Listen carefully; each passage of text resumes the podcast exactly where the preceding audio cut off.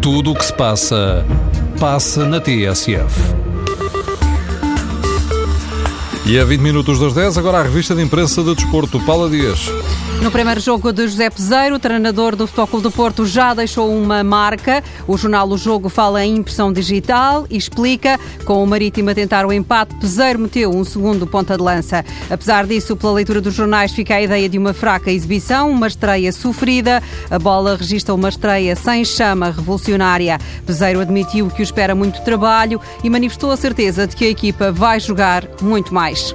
Esta é a última semana em que está aberto o mercado de transferências e para hoje os jornais anunciam que deve ficar fechada a contratação pelo Sporting de Marega. Outro jogador do Marítimo que pode mudar-se para Alvalade é José Sá. A bola adianta, no entanto, que também o Porto está na pista do guarda-redes. Em sentido contrário, no caso dos Leões, Carlos Mané está mesmo próximo de deixar o Sporting, a caminho do Hamburgo. Os jornais dão como, certa que, dão como certo que nas últimas horas as negociações avançaram muito. De saída pode estar Teo Gutierrez, o jogador do, o advogado do jogador está hoje em Lisboa para negociar em nome do Corinthians. No Benfica, Jonas e Mitroglou, amigos como dantes. Depois da jogada na luz entre os dois, marcas tu ou marco eu. No caso, o terceiro gol do Benfica frente ao Aroca e da irritação de Jonas, os jornais publicam hoje a fotografia dos dois. Ontem, no ginásio, está tudo bem e Jonas quase dá um beijo ao grego.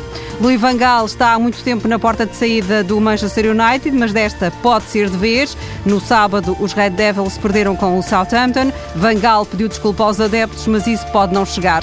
O Mirror escreve hoje fim do jogo para o treinador holandês. Acabou, Louis Van Gaal, é a sentença do Sun e o Daily Mail dá um conselho ao Manchester United. Livrem-se de Van Gaal.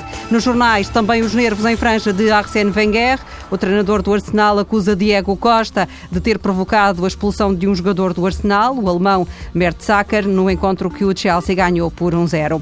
Em Espanha, depois do empate do Real Madrid no campo do Betis, os jornalistas ouviram o desabafo de Rames Rodrigues. O colombiano não está na melhor forma e anda agora chateado com as coisas que dizem dele. Por exemplo, que sai muitas vezes à noite e que está gordo. Molesta un poco de que hablen tantas eh, cosas, ¿no? De que yo no me cuido, de que estoy gordo. Eso jode mucho porque yo leo mucho a esto y yo siempre intento dar todo cada día. Rames Rodrigues com o peso certo e farto que duvidem dele. Paulo Dias com a revista de imprensa do Desporto.